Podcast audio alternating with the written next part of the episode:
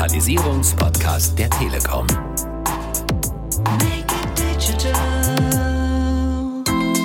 Also ich denke, man muss gegenseitig, egal ob jung oder alt, sich immer wieder motivieren. Man muss Mut sich gegenseitig aussprechen und Unterstützungssysteme einfach vielfältig anbieten. Und ich glaube, wenn das gelingt, dass auch eine Lernkultur da ist, diese Dinge der Digitalisierung anzugehen, dann bin ich da ganz optimistisch, dass wir das positiv in alle Lernprozesse etabliert bekommen. Make. Ganz herzlich willkommen beim Podcast der Telekom rund ums Thema Digitalisierung. Digitalisierung einfach machen. Schön, dass Sie reinhören und dabei sind. Mein Name ist Marion Kessing und ich darf heute durch den Podcast führen. In unserer aktuellen Staffel reden wir über digitale Bildung. Und heute sprechen wir mit denen, die es betrifft, nämlich mit den Schulen selbst. Insgesamt gibt es etwa 32.000 Schulen in Deutschland und eine davon ist das Ehrenfried Walter von Schirnhaus Gymnasium in Dresden. Sandra Gockel ist die Direktorin und mit ihr sprechen wir heute, um aus erster Hand zu hören, wie das nun wirklich ist mit der Digitalisierung unserer Schulen. Hallo, Frau Gockel. Hallo. Frau Gockel, wenn Sie an Ihre eigene Schulzeit denken, haben Sie da erstmal eine besondere Anekdote, die immer wieder in Erinnerung kommt? Oh ja, da gibt es eine Begegnung, die werde ich nie vergessen. Kommt auch immer wieder auf einem Klassentreffen zutage. Ich war in den 80er Jahren Initiator, dass meine Klasse einen Klassentadel erhalten hat. Unsere Kunstlehrerin war 15 Minuten überfällig im Unterricht und mein Großvater hatte immer gesagt, das akademische Viertel muss man einhalten und wer dann nicht erscheint, da kann man gehen. Und so habe ich lautstark in die Klasse gerufen, so, das akademische Viertel ist vorbei, wir gehen jetzt alle heim. Und es war auch die letzte Stunde im Stundenplan und dann sind wir alle losgezogen. Und es gab natürlich mörderischen Ärger hinten raus. Und man hat dann also die gesamte Klasse mit einem Tadel belegt, der dann im Schulhaus ausgehangen war. Wahnsinn, im Kunstunterricht. Genau, dann wird man selber Kunstlehrer späterhin. Ne? Hatten Sie so ein Lieblingsfach oder auch ein Hassfach in der Schule? Also es war immer der Sport, Sport, Sport und natürlich auch Kunst. Und wie gesagt, ich bin am Ende selber Kunstlehrer geworden. Es ist eine Leidenschaft, in diesen zwei Begabungsfächern unterwegs zu sein. Kunst trotz Tadel. Trotz Tadel, genau. Aber ich bin nie 15 Minuten zu spät zu meinem Unterricht erschienen. Sehr gut.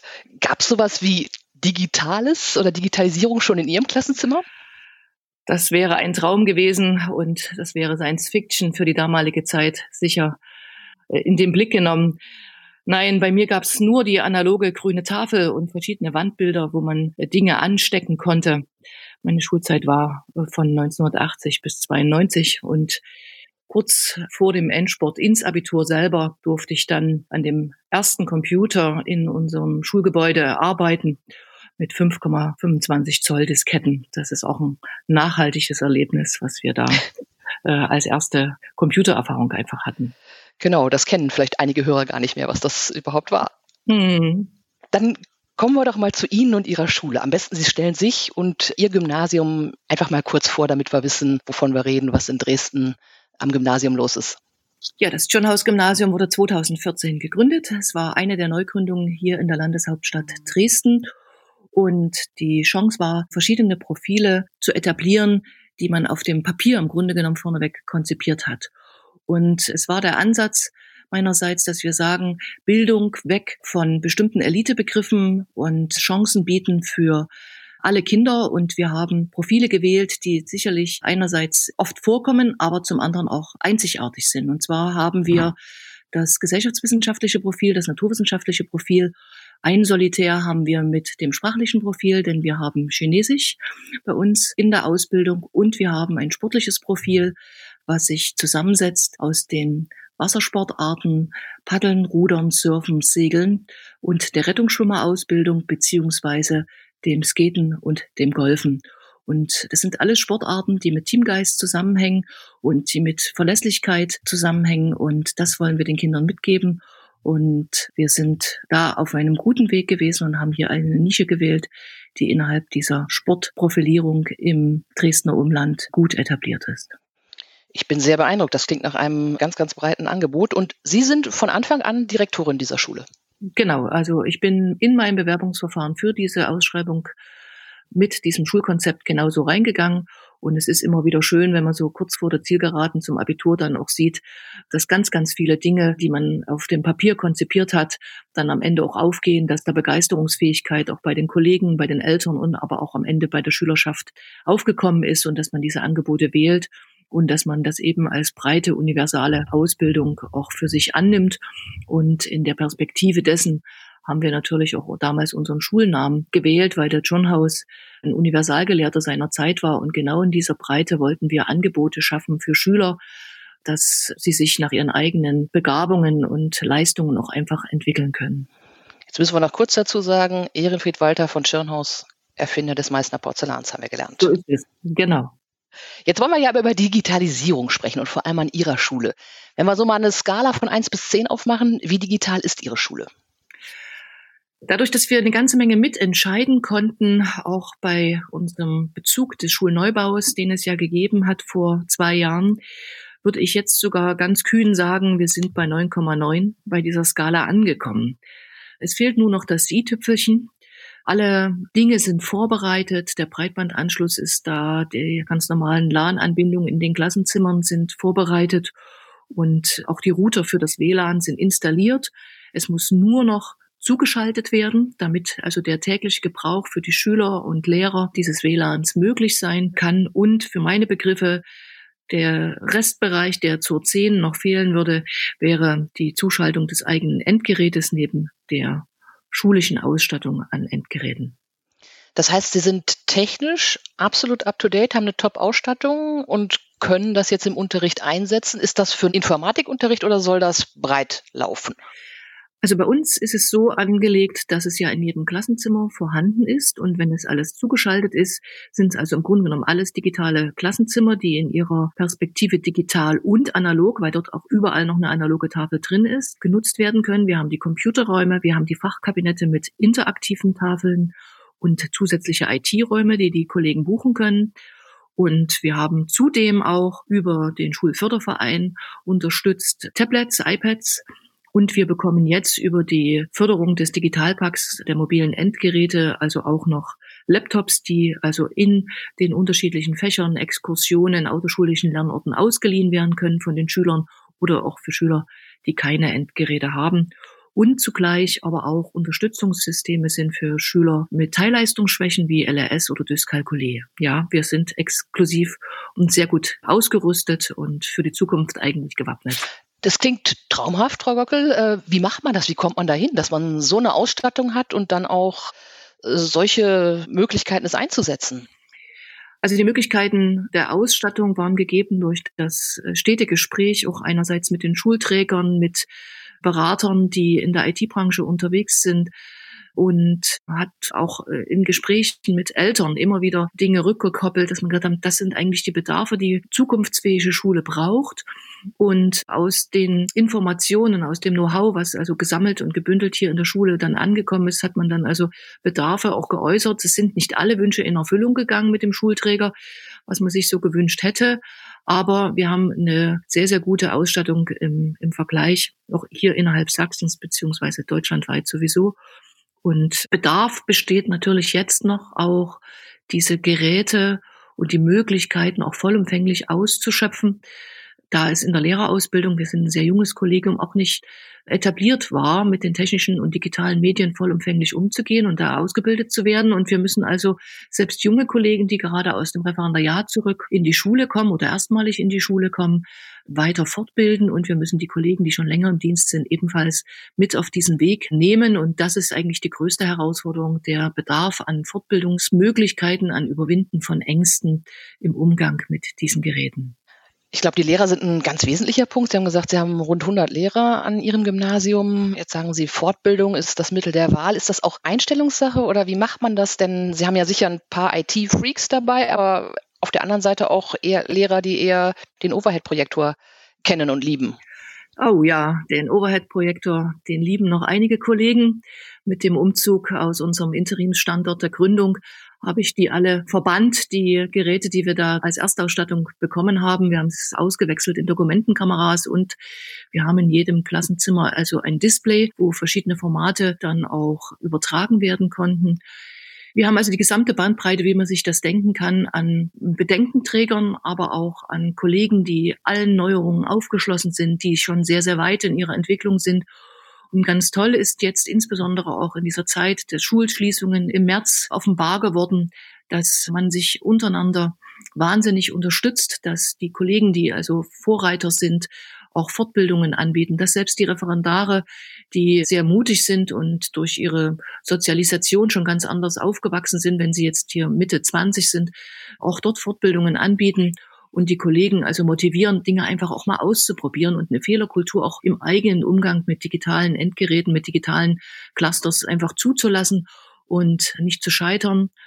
Und das ist schön zu sehen. Und dort ist also weiterhin Bedarf. Und man darf auch, glaube ich, nicht unterschätzen, das ist auch zutage getreten, wenn die Erwartungshaltung immer an den digitalen Unterricht ist, muss man auch konstatieren, dass es für Externe ganz schwer sichtbar ist, dass ein digitaler Unterricht eine viel zeitlich umfänglichere Vorbereitung bedarf, nicht bloß das Handling mit den Geräten und dem Umgang mit den Programmen, sondern tatsächlich das Zusammenbauen der Unterrichtsstunde.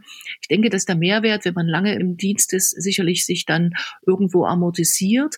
Aber derzeit kann man davon ausgehen, dass das fünf- bis sechsfache an Zeit durch die Kollegen investiert werden muss, hingegen zu einer analogen Unterrichtsstunde. Das hat man, glaube ich, vorneweg nicht bedacht und das ist jetzt ganz stark auch nochmal zutage getreten und das ist natürlich auch eine Verantwortung für einen als Leiter, dort die Ressourcen auch gut zu nutzen, Burnout-Situationen vorzubeugen und dann also auch präventiv parallel auch Angebote neben dem Nutzungssystem auch für die eigene Arbeitsgesundheit zu bringen.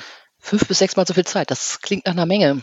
Gucken wir uns mal vielleicht einzelne Fächer an. Können Sie uns mal beschreiben, wie so ein Unterricht bei Ihnen in Mathematik oder Musik oder auch Chinesisch abläuft?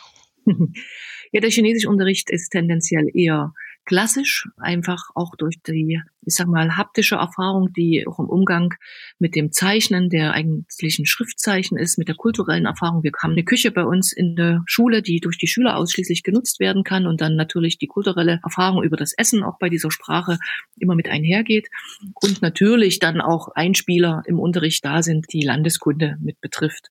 Aber ansonsten im Mathematikunterricht werden ganz, ganz viele digitale Module auch eingesetzt. Die Kollegen nutzen die Displays, die interaktiven Tafeln, um einfach die Dinge auch bildhaft zu machen, um teilweise auch Aufgaben, die durch Programmierung hinterlegt sind, anzuwenden, dass also Abfragesysteme da sind. Also ich sage mal, der Kollege habe ich selbst in der Hospitation auch miterlebt. Die Kinder haben Abstimmungsgeräte mit verschiedenen Tastaturen, sage ich mal, so kleine Abstimmungsgeräte, wie wir sie aus so TED-Umfragen auch kennen. Und der Kollege gibt also bestimmte mathematische Aufgaben über die interaktive Tafel den Schülern vor und sie müssen die Ergebnisse dann entsprechend abstimmen. Und zugleich wird also im Hintergrund und parallel für die Schüler sichtbar hochgerechnet, wer das richtige Ergebnis hat, beziehungsweise wie die Statistik in dem Lernerfolg ist und haben also sofort eine Rückkopplung, wo gibt es also noch Probleme. Und äh, zudem werden also dann auch Lernplattformen dann auch weitergegeben als Arbeitsmaterial, wo hm, so Curslets den Schülern zur Verfügung stehen, um dann, ich sag mal, im Sinne der Begabtenförderung unterwegs zu sein und zu fördern oder auch im klassischen Sinne von Nachhilfeaufgaben zur Verfügung zu stellen. Jetzt mal kritisch gefragt, wofür brauchen wir denn überhaupt so viel Digitalisierung? Die Schule ist ja dafür da, dass man aufs Leben vorbereitet wird und gibt es ja durchaus Leute, die sagen, Kreide und Tafel sind da sehr, sehr sinnvoll. Was bringt diese Digitalisierung den Schülern? Also ich bin ganz nah dabei und der Überzeugung, dass wir analoge Varianten des Lernens und digitale Varianten des Lernens benötigen. Wenn wir die Schüler auf die Zukunft vorbereiten wollen, dann müssen wir zum Ziel hin denken und das ist am Ende der Beruf, die Berufswelt, egal ob jemand eine Ausbildung macht oder studiert. Und wenn wir uns da derzeitig auch die Veränderungen der Berufswelt anschauen, dann sehen wir ganz stark, dass viel über Digitalisierung in der Berufswelt gesteuert wird, dass über künstliche Intelligenz viele Dinge angelegt sind und das wird die Zukunft sein und man muss die Dinge und diese Arbeitsbereiche ja auch herstellen können. Und dazu braucht es eben dann auch die Ausbildung, das Handling dazu und natürlich auch die Grundlagen. Und die müssen in Schule vermittelt werden. Und ich denke, wir müssen auch darüber nachdenken, dass bereits in der Grundschule Informatikunterricht angeboten werden sollte, dass wie eine zweite Schriftsprache äh, Programmieren die Schüler beherrschen und dann eben auch zukunftsfähig sind. Und insofern die Erlebniswelt digitaler Lernwelten ist, glaube ich, ein Schritt für Schüler, dass man sich dort ganz angstfrei hinbewegt und einen souveränen Umgang am Ende mit der Programmierung und mit der Anwendung von verschiedenen Programmen einfach dann am Ende auch erfolgreich hat. Dieses Angstfreie ist ja, glaube ich, ganz wichtig und wesentlich, dass man da wirklich unvoreingenommen reingeht. Wie schafft man das? Also ich denke, man muss gegenseitig, egal ob jung oder alt, sich immer wieder motivieren und eine Fehlerkultur zulassen. Man muss Mut sich gegenseitig aussprechen und Unterstützungssysteme einfach vielfältig anbieten. Und ich glaube, wenn das gelingt, dass auch eine Lernkultur da ist, miteinander und voneinander diese Dinge der Digitalisierung anzugehen, dann bin ich da ganz optimistisch, dass wir das positiv in alle Lernprozesse, egal ob in der Schule, ob im ganztägigen Lernen oder aber auch im lebenslangen Lernen etabliert bekommen. Gab es denn so Momente oder Situationen, wo Sie gesagt haben, hey, äh, Digitalisierung lieber nicht? Warum habe ich mir das angetan? Ja, bei der Administration. Da könnte ich einfach manchmal verzweifeln, weil die Systeme so aufgebaut sind, dass im Grunde genommen, ich sag mal, regulär zwei Kollegen ein oder zwei Abminderungsstunden bekommen. Und jetzt sind wir zutiefst mal ehrlich und Hand aufs Herz. Es sind keine Informatiker, es sind Informatiklehrer oder Physiklehrer, die ein Fable haben für die Technik und die sich mit viel Ehrenamt in der Regel bereit erklären, dann diese Administration der Endgeräte, die vor Ort sind, einfach zu übernehmen. Und irgendwann kommt aber dann die Hilflosigkeit bei der Menge an Geräten, die einfach da ist, dass sie das gar nicht mehr bewältigen können. Das geht ja los mit Plattformen, wo Logins hergestellt werden müssen für Schüler, für Lehrer, bis hin zur Hardware, die ausgetauscht werden muss. Und an der Stelle denke ich manchmal, warum müssen wir uns das antun? Eigentlich braucht es in jeder Schule einen IT-Administrator, der ganztägig für eine Schule zur Verfügung ist. Und ich glaube, da gibt es noch einen ganz, ganz langen Weg, den wir alle gemeinsam, die Schulträger und Schulen gehen müssen, um das tatsächlich dann auch sicherzustellen. Ich glaube, das ist ganz wesentlich und das habe ich auch von anderer Seite schon oft gehört, dass sowas wirklich fehlt. Ne? Andersrum gedacht oder gesprochen, gab es denn irgendetwas, wo Sie sagen im Nachhinein, hey, das hat eigentlich überraschend gut funktioniert, damit hätte ich gar nicht gerechnet? Also gut funktioniert hat eigentlich das Zusammenspiel der Fortbildung unter den Kollegen. Das ist eigentlich das, was an Wertkomponente ich nicht erwartet hätte, weil ich da viel mehr Berührungsängste der Lehrer untereinander vermutet hätte. Man ist ja immer so abgeschlossen in seinem Klassenraum. Es ist ja auch äh, landläufig immer so die Rede davon, die Türe ist zu und der Lehrer ist der Alleinunterhalter. Aber dass hier die Offenheit da gewesen ist jetzt, und das ist ja jetzt ein Prozess von einem reichlichen halben Jahr, immer wieder aufeinander zuzugehen, sich gegenseitig zu fragen, zu unterstützen, das hätte ich mir nicht so gut vorgestellt, dass es so funktioniert. Jetzt sind Sie schon sehr, sehr weit mit Ihrer Schule. Ich habe aber verstanden, dass Sie noch lange nicht am Ende sind, sondern noch viel vorhaben, zum Beispiel auch was den Einsatz von Virtual Reality in Schulen angeht. Hm. Ja, ich habe selber Erfahrungen damit machen dürfen und aus dieser Perspektive raus und wir haben zudem ein Kooperationsprojekt mit der Universität zu 5G gehabt und sind da also hier durch die Schule mit VR-Brillen gelaufen und haben dort auch die Berufswelt schon entdeckt und somit also auch diese Zukunftsnotwendigkeit für uns erschlossen. Und ich denke, wir sind eine Schule, die ganz viele externe Lernorte nutzt. Sofern das alles machbar ist, in die Realität einzubeziehen, ist das ganz wunderbar. Und ich denke, dieses entdeckende Lernen gehört dazu. Aber manche Dinge, die einfach theoretisch abgebildet sind in, ich sage jetzt mal, einem Physiklehrbuch oder in einem Geografielehrbuch, die erschließen sich natürlich durch so ein VR-Medium viel, viel intensiver und werden begreifbarer und fassbarer. Und ich denke, das ist ein ganz wichtiges Element von unserer vielfältigen Welt, dass wir das in den Unterricht einbringen. Ich denke, es ist eine Überforderung zu sagen, VR muss in jeden Unterricht zu jeder Stunde eingesetzt werden. Das wäre falsch für meine Perspektive.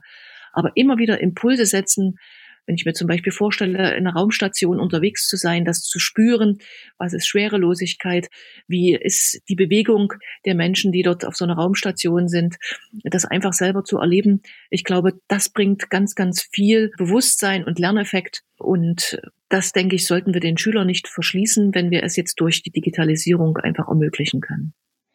Ich bin gerade sehr neidisch auf Ihre Schüler, die auf die Raumstation dürfen per Virtual Reality. Mhm. Mhm. Wie ist es denn mit den Eltern? Das ist ja auch noch eine andere Gruppe, die da irgendwo schon auch eine Rolle spielt. Wie reagieren die im Allgemeinen auf das Thema Digitalisierung? Ja, ich glaube, die Eltern sind eigentlich die Skeptiker per se oder ganz, ganz viele. Es gibt natürlich auch ein paar aufgeschlossene, aber die größte Zurückhaltung erlebe ich tatsächlich von den Eltern, weil wir natürlich die Bandbreite haben von Schülern, die mit zehn Jahren in die Schule kommen, teilweise noch kein Handy haben, dann die Smartphone-Nutzung. Wir haben an der Schule das geöffnet, dass die also auch in der Pause das Telefon benutzen dürfen. Und die Eltern, vor allem der jüngeren Schüler, haben natürlich Sorge, dass mit der Nutzung eines digitalen Endgerätes und die stete Verfügbarkeit dann über ein WLAN ein Suchtpotenzial bei ihren Kindern auch einfach entsteht. Ich sage mal das Stichwort Spiele vernetzte Spiele ist natürlich im Raum und dort muss man natürlich auch präventiv agieren, medienpädagogische Angebote auch für Eltern, für Lehrer und auch für Kinder anbieten. Und wir erleben auch die Diskussion, und die ist berechtigt, die digitalen Lehrbücher auf digitale Endgeräte anzupassen und drauf zu spielen. Ist das zu anstrengend für die Augen? Gibt es da Studien? Bislang ist da relativ wenig am Markt, wo man sagt, das ist jetzt nicht gesundheitsschädigend. Und da gibt es also Sorge bei dem ein oder anderen Elternteil. Und das muss man ernst nehmen. Und man muss sich auch Gedanken darüber machen, wie hole ich die Eltern rein. Ne? Also so Elternforen sind für uns ganz wichtige Kommunikationselemente, die wir ein, zwei Mal im Jahr immer anbieten. Und da ist also auch Medienpädagogik ein Thema, was da unter anderem platziert ist. Sie haben ganz interessante Aspekte genannt, das Thema Spiele, süchtig werden, ständig am Handy hängen, immer zocken. Auf der anderen Seite wird Digitalisierung auch durchaus als Heilsbringer beschworen und, und bringt ja auch ohne Zweifel ganz, ganz viele Vorteile und Möglichkeiten auch für die Schulen. Die Frage an Sie, kann man irgendwie abschätzen, was das eigentlich mit uns und auch mit den Schülern macht? Ich glaube, wir können es noch nicht vollumfänglich abschätzen. Die Frage der Konzentrationsfähigkeit steht für mich im Raum beim Thema Digitalisierung als ein Punkt, weil die Anstrengung der Augen natürlich immer fokussiert auf so ein kleineres Gerät viel stärker herausfordert, als wenn man, ich sag mal, den Distanzabstand zur Tafel hat. Ne? Wie ist die Aufmerksamkeitskurve hinsichtlich der Hüppeligkeit ne? der Kinder, die hyperaktiv sind?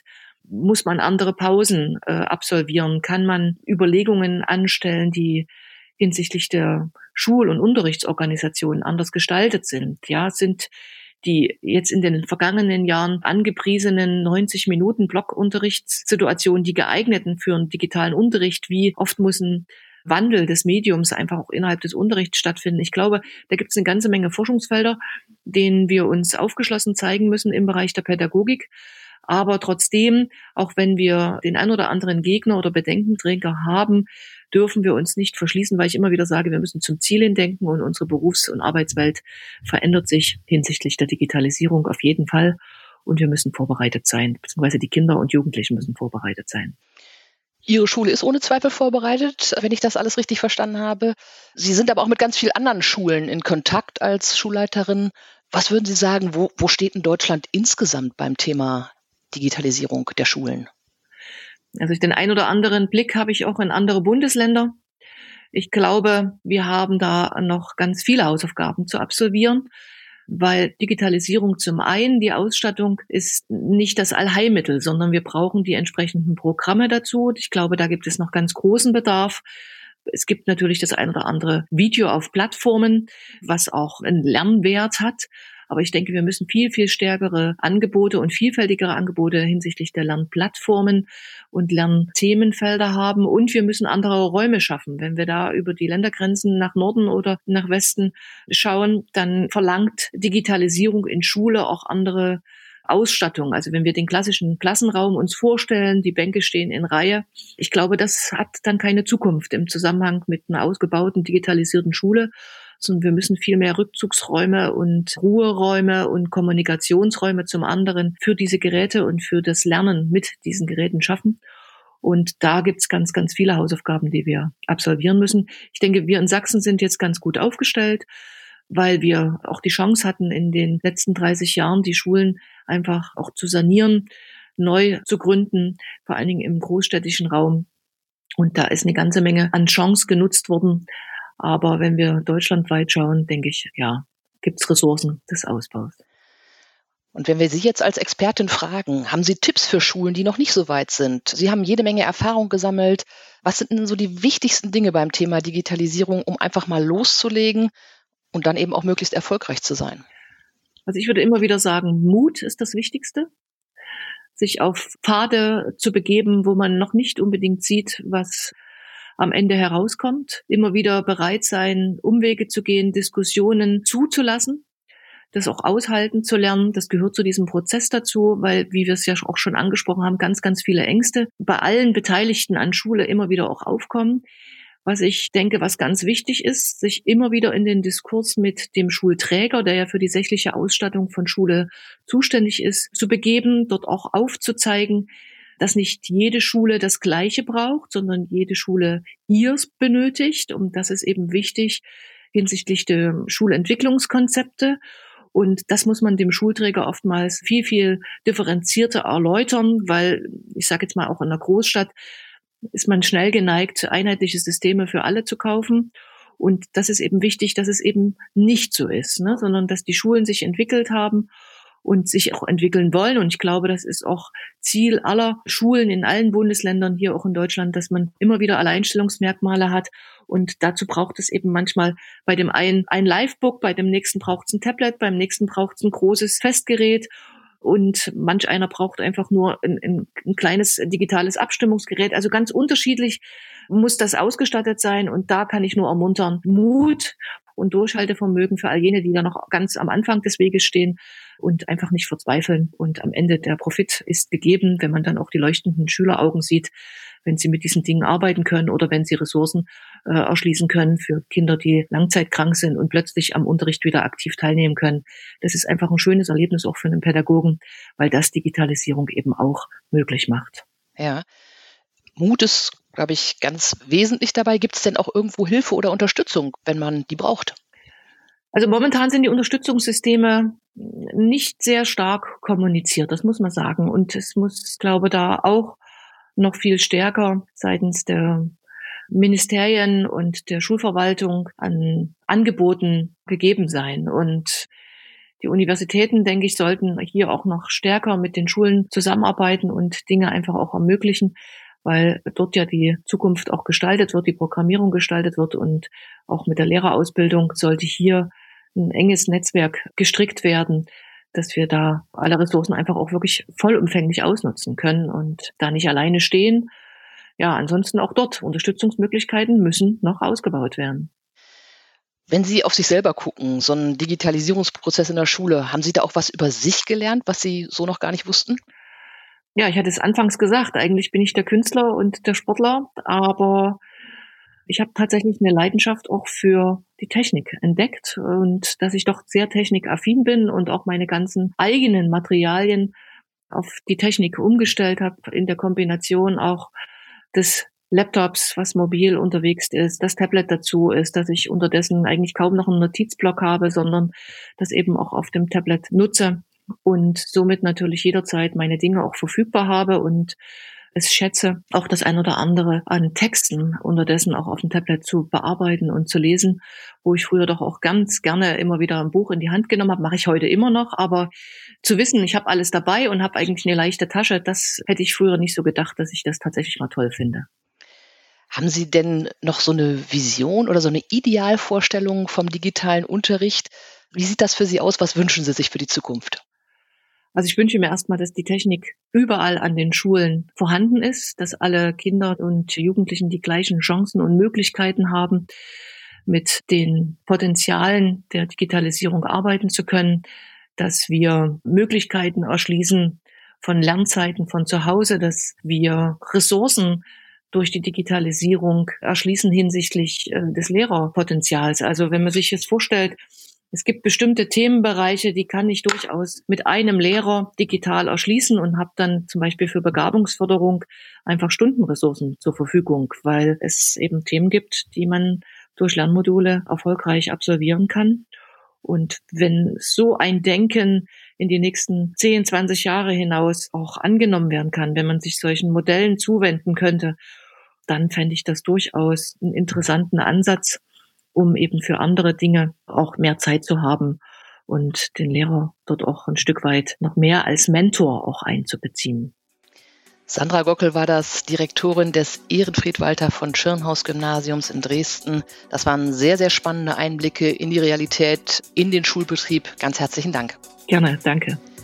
Vielen Dank auch an alle Zuhörer. Alle Informationen zum Thema haben wir im Netz nochmal zusammengestellt. Sie finden mehr zum Thema digitale Bildung unter telekom.de slash podcast.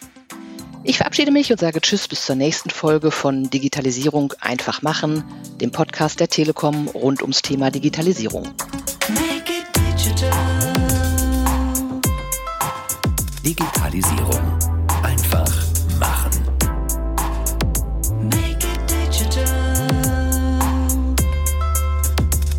Der Digitalisierungspodcast der Telekom.